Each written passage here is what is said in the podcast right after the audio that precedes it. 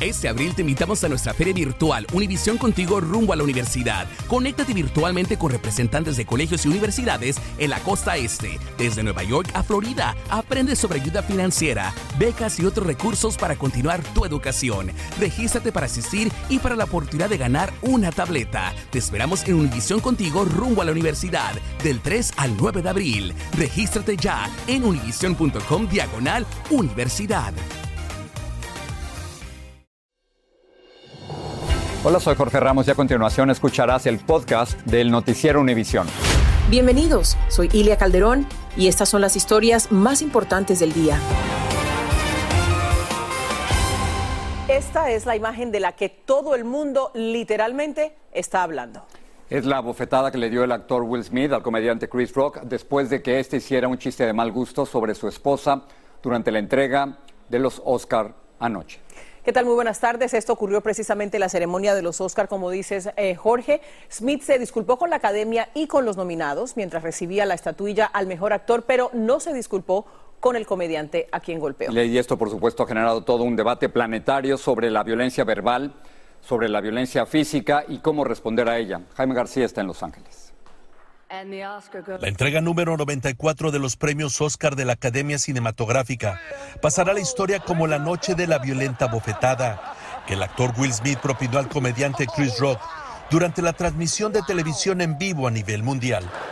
Will Smith just smacked the out of me totalmente inesperado dentro de un espectáculo que tiene repercusión mundial. Smith se encontraba sentado en la primera fila del auditorio, de donde se levantó y subió sorpresivamente para propinar una violenta bofetada a Rock, quien acababa de hacer referencia indirecta a la calvicie de la esposa de Smith, la actriz Yada Pickett Smith, quien sufre de alopecia Rock señaló que debía ser la secuela de la película G.I. Jane, en la que la actriz Demi Moore cerraba para entrar a los Navy SEALs de la Marina. Un humorismo insultante, por eso la reacción del esposo representando a su señora y diciéndole no te metas con ella. Cuando Rock expresó sorpresa por la agresión, Will Smith le volvió a gritar un par de veces que mantuviera el nombre de su esposa fuera de su boca usando una de las palabras más ofensivas del idioma inglés.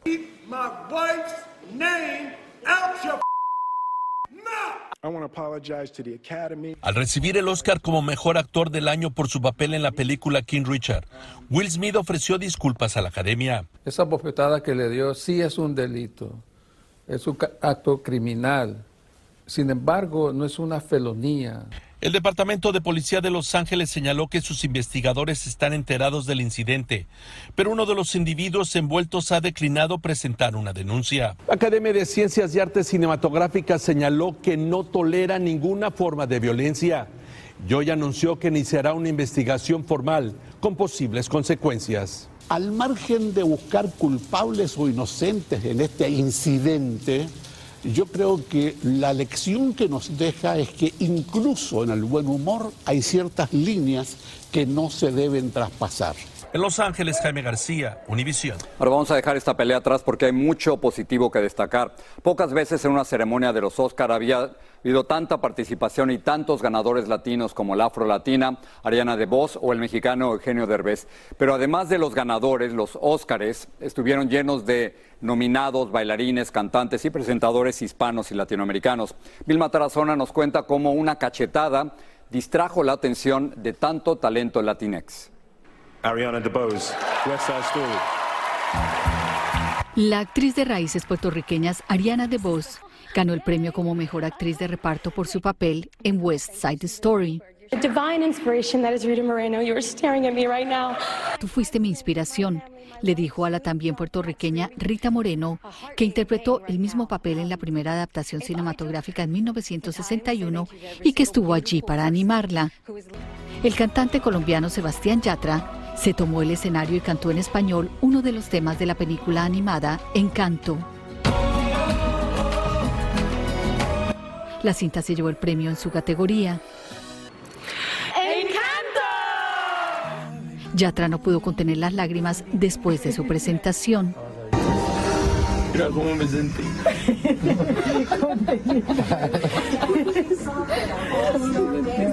Luis Fonsi interpretó otro tema de la misma cinta. Coda se llevó el premio a la mejor película y ahí estuvo presente el talento del mexicano Eugenio Derbez, que interpretó el papel de un profesor de música. And you, Eugenio Derbez, you made us laugh so much. Derbez dijo en entrevista con Despierta América que fue una película hecha con muy poco presupuesto. Con decirte que el vestuario que usé yo en la película lo puse yo porque no había presupuesto. Su esposa no pudo acompañarlo por cuestiones de trabajo y se emocionó cuando durante la entrevista vio por primera vez su reacción. Eh, primero que déjame decirte que casi me hacen llorar con el video. No, no había visto este video, lo estoy viendo ahorita en este instante junto con ustedes, de mi hija y mi mujer gritando así. No, no se lo pueden imaginar, me toca el corazón. No me, bueno, la versión número 94 de la entrega de los premios Oscar marcó definitivamente un récord de nominaciones para los hispanos, tres de ellos en las categorías principales. Regreso contigo. Motivos para sentirnos orgullosos. Muchas gracias, Vilma. Vamos a cambiar de tema y vamos a ir a la guerra de Vladimir Putin en Ucrania. El presidente Zelensky dijo hoy que podría considerar la neutralidad de su país en las negociaciones con Rusia que se reanudan este martes. Por el momento se registran fuertes combates al iniciarse la quinta semana de guerra. La mayor destrucción la sufre la ciudad de Mariupol. Nuria Garrido está en directo desde Kiev, la capital ucraniana. Hola Nuria, ¿cómo estás? ¿Cómo está la situación y cómo te encuentras tú y cómo está todo el equipo? Hola, ¿qué tal? Muy buenas noches. Esta vez desde la capital de Ucrania, desde Kiev. Y precisamente desde esta ciudad fue donde empezamos a narrar todo este conflicto que ya va más allá de un mes. Esta vez nos hemos encontrado una ciudad totalmente diferente a la que dejamos. Calles totalmente vacías, desiertas, aunque es verdad que ahora mismo hay toque de queda. El ambiente de la ciudad ha cambiado de manera drástica en este último mes. Lo cierto es que nosotros en los últimos días, como bien sabéis, hemos estado en Leópolis, en el oeste, y desde, desde Leópolis hasta aquí el trayecto son alrededor de nueve horas en coche y hemos tenido que pasar diferentes checkpoints, aunque es verdad que no hemos tenido ningún tipo de problema. Estamos muy cerca de la plaza de Maidán, de la plaza de la Constitución, y desde aquí durante todo el día se han escuchado diferentes explosiones. También muy importante resaltar que Irpin, uno de los pueblos más castigados y que tan solo se encuentra a 20 kilómetros de aquí, según ha comentado hoy el alcalde, han vuelto a ser recuperado por las fuerzas ucranianas, aunque insiste y advierte que todavía es peligroso volver a esta localidad que se encuentra muy cerca desde aquí, desde Kiev. También seguiremos muy pendientes porque hoy Estambul ha anunciado que acogerá una nueva ronda de negociaciones entre Ucrania y Rusia, aunque todavía se desconoce la fecha. Esto es todo desde aquí, desde la capital, y regreso con vosotros al estudio. gracias, un gran trabajo y muy peligroso. Gracias, Nuria, por este reporte. Por cierto, el presidente Biden se negó hoy a disculparse por haber afirmado que Vladimir Putin no debe permanecer en el poder. Dijo que sus palabras expresaban indignación moral por la guerra de Putin en Ucrania, pero aclaró que no representan un cambio de política de los Estados Unidos hacia el líder ruso, como nos informa Pedro Rojas desde la Casa Blanca. El presidente Biden no se retractó de las palabras que expresó el sábado en Polonia, en las que dijo que Vladimir Putin no puede permanecer en el poder. Todo esto a pesar de que la Casa Blanca ha tratado de explicar que el mandatario no trató de promover cambio de gobierno en Rusia, sino que afirmó que a Putin no se le podía permitir ejercer poder sobre sus vecinos en la región. No voy a cambiar lo que dije. Expresé la frustración moral que sentía hacia Putin por sus acciones y brutalidad, especialmente con los niños de Ucrania que visité, destacó Biden. Además resaltó que no planea buscar un conflicto armado con Rusia. Biden también dijo el sábado que Putin era un carnicero. A juicio del ex subsecretario de Defensa, Roger Pardon, el presidente quizás está siguiendo una estrategia diplomática para aislar más a Putin. Es un golpe psicológico durísimo para todos los que dependen de él en el Kremlin. o sea, a mí me pareció un dicho, sea improvisado, sea algo que el presidente cree, fue brillante que lo dijo. Mientras continúa la controversia por las palabras del presidente Biden, un parlamentario de la Unión Europea dice que no cree que afecten los diálogos que Ucrania y Rusia reiniciarán esta semana en Turquía. De hecho, eso es alguno de los argumentos que puede utilizar Rusia en la esfera internacional, pero aquí el único que está violando el derecho internacional público uh, es el Kremlin. Personas como estas no deberían liderar países, pero lo están haciendo, concluyó el presidente Biden. En Washington, Pedro Rojas, Univisión.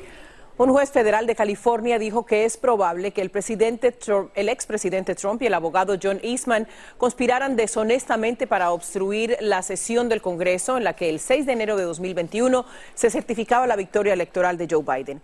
Eastman asesoró a Trump en su intento de anular la elección y por eso el juez ordenó entregar más de 100 correos electrónicos al panel que investiga el asalto al Capitolio. Y ahora tenemos que hablar de otra masacre en México. Un grupo armado atacó una fiesta clandestina en Michoacán y dejó un terrible saldo de muertos que incluye a varias mujeres. Fue tan violento que hasta el presidente Andrés Manuel López Obrador se refirió al hecho en su conferencia matutina. Y ahí en la Ciudad de México está Alejandro Madrigal. Ay, Dios mío, Dios mío. Dios mío, la gente se bajó de carros. No saben a dónde, a dónde ganar.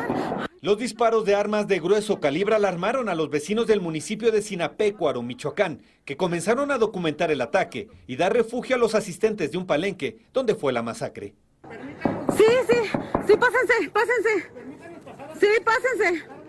Sí, pásense, pásense. Ay, Dios mío. En el palenque se realizaba una pelea de gallos clandestina y los delincuentes cerraron el paso con buses para impedir el arribo de las Fuerzas Armadas. Todo el tiempo está uno con temor de salir a la calle y, y encontrarse con estas situaciones. Y, este, y lamentablemente son hechos que están ocurriendo aquí en Michoacán y en toda la República. Los sicarios tuvieron varios minutos para atacar a los asistentes alrededor de las diez y media de la noche de este domingo. Según la autoridad de Michoacán, fue dirigido a una célula delictiva rival. Hemos cortado de tajo con cualquier eh, pacto con eh, delincuentes. Eso ya no eh, se da en Michoacán. Decenas de agentes resguardaron la escena de la tragedia donde encontraron 19 cuerpos tirados y una persona más murió de camino al hospital. Se trata de la segunda masacre ocurrida en Michoacán después de las 17 personas ejecutadas en San José de Gracia el mes pasado. Ya salió un equipo para allá para la investigación y para atender el tema. Personal de la Fiscalía aseguró la propiedad y encontró más de 100 casquillos percutidos, además de gallos sueltos que eran usados para peleas ilegales. El embajador de Estados Unidos en México, Ken Salazar, dijo ante empresarios que en materia de seguridad falta muchísimo por hacer en este país. En Ciudad de México, Alejandro Madrigal, Univisión. Continuamos en México. El estruendo producido por detonaciones sembró el pánico en el aeropuerto internacional de Cancún. Medios locales de prensa dijeron que había sido un tiroteo, pero la Fiscalía General de Quintana Roo lo descartó.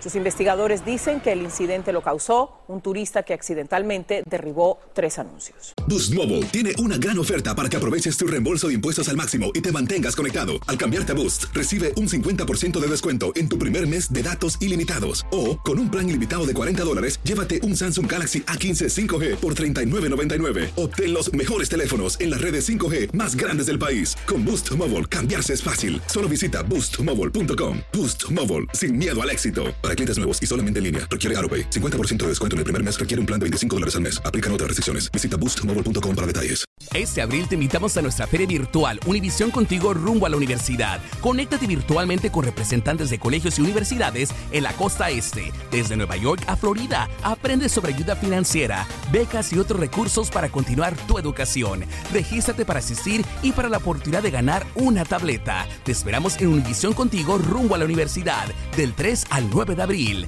Regístrate ya en univision.com diagonal universidad. Estás escuchando el podcast del noticiero Univisión. Los albergues humanitarios en Texas no dan abasto para enfrentar la oleada de migrantes, principalmente de Venezuela, Nicaragua y Cuba, que cruzan cada día de México a los Estados Unidos. La patrulla fronteriza dice que continuará deportando migrantes y, como nos muestra Marlene Guzmán, algunos de ellos no logran su objetivo. A mí me llevaron al hospital ya. Es el desgarrador llanto de una niña de origen cubano suplicando que no la regresen. En el momento en que autoridades estadounidenses los entregan a agentes del Instituto de Migración Mexicana, deportándolos tras cruzar a territorio americano corriendo por el puente. Pues este domingo, junto a otras familias de diferentes nacionalidades, escaparon de las instalaciones causando daños materiales. Por favor, ustedes no tienen corazón. Verán para que vean el maltrato que nos van a hacer, algún día se van a enterar. Justo debajo de este, el puente número 2 que estuvo cerrado al tráfico por más de media hora debido a este incidente y que divide a Piedras Negras de Eagle Pass, los cruces de migrantes están siendo más constantes, pero muchos están logrando quedarse de este lado de la frontera. En el refugio Mission Border Hope no paran de llegar los autobuses con decenas de migrantes a los que están liberando para continuar su proceso migratorio en Estados Unidos. Una situación abrumadora para esta organización. Estamos recibiendo de 400 a 600 personas diarias. Es el mismo escenario que se vive en Ubalde y del Río desde hace días, ciudades donde están llegando oleadas de migrantes originarios de Venezuela, Nicaragua y Cuba, como esta mujer que por poco se la lleva la corriente. Que ya no lo iba a lograr. Me asusté mucho. Este padre que espera en el albergue con la esperanza de reencontrarse con su hijo de 19 años tras ser separados después de cruzar. No, pues estoy preocupado, tengo el corazón. Lo he visto. Pues. Según el comunicado de la patrulla fronteriza Univisión, el Departamento de Seguridad Nacional continúa expulsando a migrantes bajo la autoridad del título 42 del CDC. Anticipan que la situación podría empeorar en los próximos días con la posible culminación del controversial título 42. En Paz, Marlene Guzmán, Univisión. Vamos a pasar al trágico choque en cadena que dejó al menos tres muertos en una carretera de Pensilvania cubierta completamente de nieve. Y como reporta Lourdes del Río, la mezcla de nieve y neblina anuló la visibilidad y causó estos accidentes. Un choque en serie que parece de película y otro camarógrafo improvisado de redes sociales que nos lleva a experimentar lo vivido muy de cerca. Ocurrió en un tramo rural de la Interestatal 81 en Pensilvania. Una peligrosa mezcla de nieve y niebla dejó a los conductores prácticamente sin visibilidad. Este hombre se salva por milímetros de ser embestido por uno de los automóviles fuera de control. Mi carro se fue, dice el desesperado narrador. Una locura donde los choques provocaron incendios y desolación. Ya se sabe que los impactos dejaron varios muertos y heridos. Esta no es la primera vez que algo como esto ocurre. Lo que lo ha hecho viral sin lugar a dudas es el hecho de que las imágenes captan el momento exacto en que ocurrió y de alguna manera nos hacen partícipes de la escalofriante escena. Lourdes del Río, Univisión. La extradición a Estados Unidos del expresidente de Honduras, Juan Orlando Hernández, es solo cuestión de tiempo. La Corte Suprema rechazó su apelación, confirmó un fallo anterior de extraditarlo y ya no le quedan recursos legales para evitarlo. Claudia Mendoza, desde Tegucigalpa, tiene más detalles. Adelante, Claudia. Hola, buenas tardes. Así es. Después de varias horas de deliberación, el Pleno de la Corte Suprema de Justicia de Honduras ratificó la decisión de un juez días atrás de extraditar al exmandatario hondureño Juan Orlando Hernández. Al expresidente de la Fiscalía de Nueva York le atribuye cargos relacionados con la narcoactividad y tráfico y tenencia de armas. La decisión del Pleno de la Corte acontece luego del recurso de apelación que días atrás interpuso el cuerpo de abogados defensores del exmandatario hondureño. Por unanimidad de votos se concede la extradición. Antes de conocerse el fallo, Juan Orlando Hernández hizo pública una carta a través de su esposa, escrita con su puño y letra, en la que mantuvo firme su postura de inocencia ante las acusaciones y reiteró que todo responde a una venganza de los cárteles de la droga. Me conmovió porque es nuestro futuro, porque se trata de lo que por muchos años soñamos. El Poder Judicial aún no ha informado sobre el día y la hora de la extradición del exmandatario hondureño. Hernández fue presidente de Honduras entre el 2014 y el 2021, periodo de tiempo en el que, según la Fiscalía de Nueva York, utilizó su poder y ayudó a transportar unos 500 mil kilogramos de cocaína desde el sur de América hasta los Estados Unidos.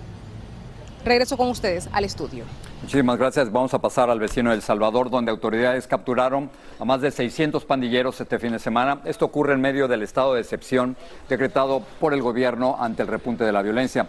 El presidente Nayib Bukele escribió en Twitter que el estado de excepción de 30 días puede prorrogarse y dijo que no crean que los detenidos van a salir libres. El estado de excepción se declaró tras registrarse 87 asesinatos en tres días y terminar un supuesto pacto entre el gobierno y las pandillas. En Nicaragua, siete exaspirantes a la presidencia fueron condenados a penas de entre 7 y 13 años de cárcel por varios delitos. Dos de ellos son los hermanos Cristiana y Pedro Joaquín Chamorro, sentenciados a 8 y 9 años de cárcel respectivamente. Abogados de todos los sentenciados denunciaron que las penas se impusieron en procesos secretos sin presentación de pruebas. Últimamente hemos estado hablando de COVID, pero hoy los Centros para el Control de las Enfermedades también están hablando de la gripe o la influenza. Se calcula que ya hay más de 3 millones de casos, 31 mil hospitalizaciones y unas 18 mil muertes. Los médicos lo atribuyen a diferentes razones y dicen que la principal forma de evitar es vacunarse en contra del flu. Aunque para muchas personas la pandemia terminó, la subvariante del Omicron sigue propagándose en varias zonas del país. Precisamente para protegerse contra esa cepa, Pfizer y Moderna han desarrollado una segunda dosis de refuerzo de sus vacunas que está pendiente de aprobación federal. Pero el gobierno no tiene fondos suficientes para financiar otra campaña masiva de vacunación, como nos explica Claudia Uceda.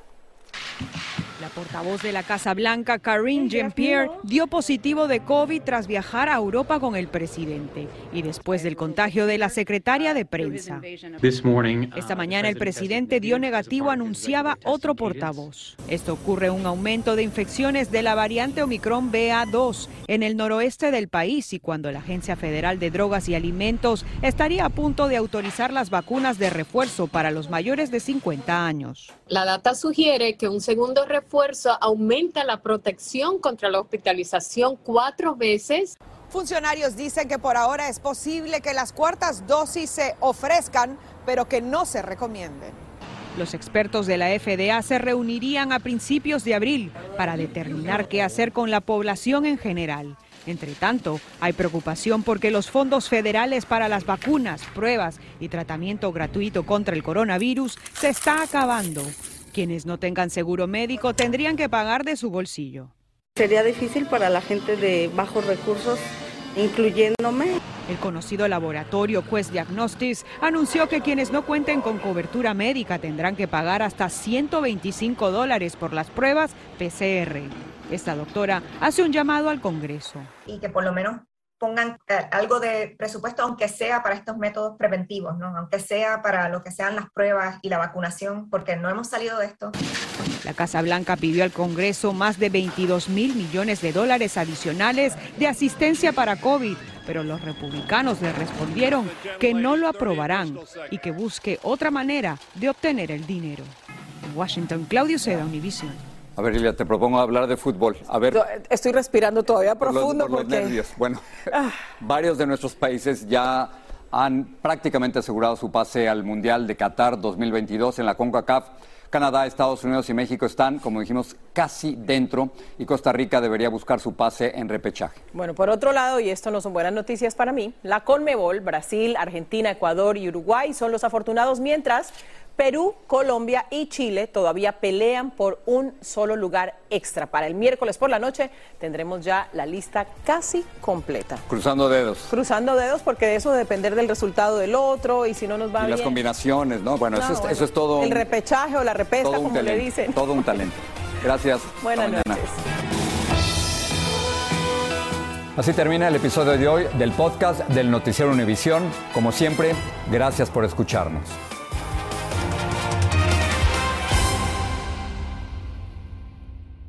Este abril te invitamos a nuestra feria virtual Univisión Contigo rumbo a la universidad. Conéctate virtualmente con representantes de colegios y universidades en la costa este, desde Nueva York a Florida. Aprende sobre ayuda financiera, becas y otros recursos para continuar tu educación. Regístrate para asistir y para la oportunidad de ganar una tableta. Te esperamos en Univisión Contigo rumbo a la universidad del 3 al 9 de abril. Regístrate ya en univision.com diagonal universidad.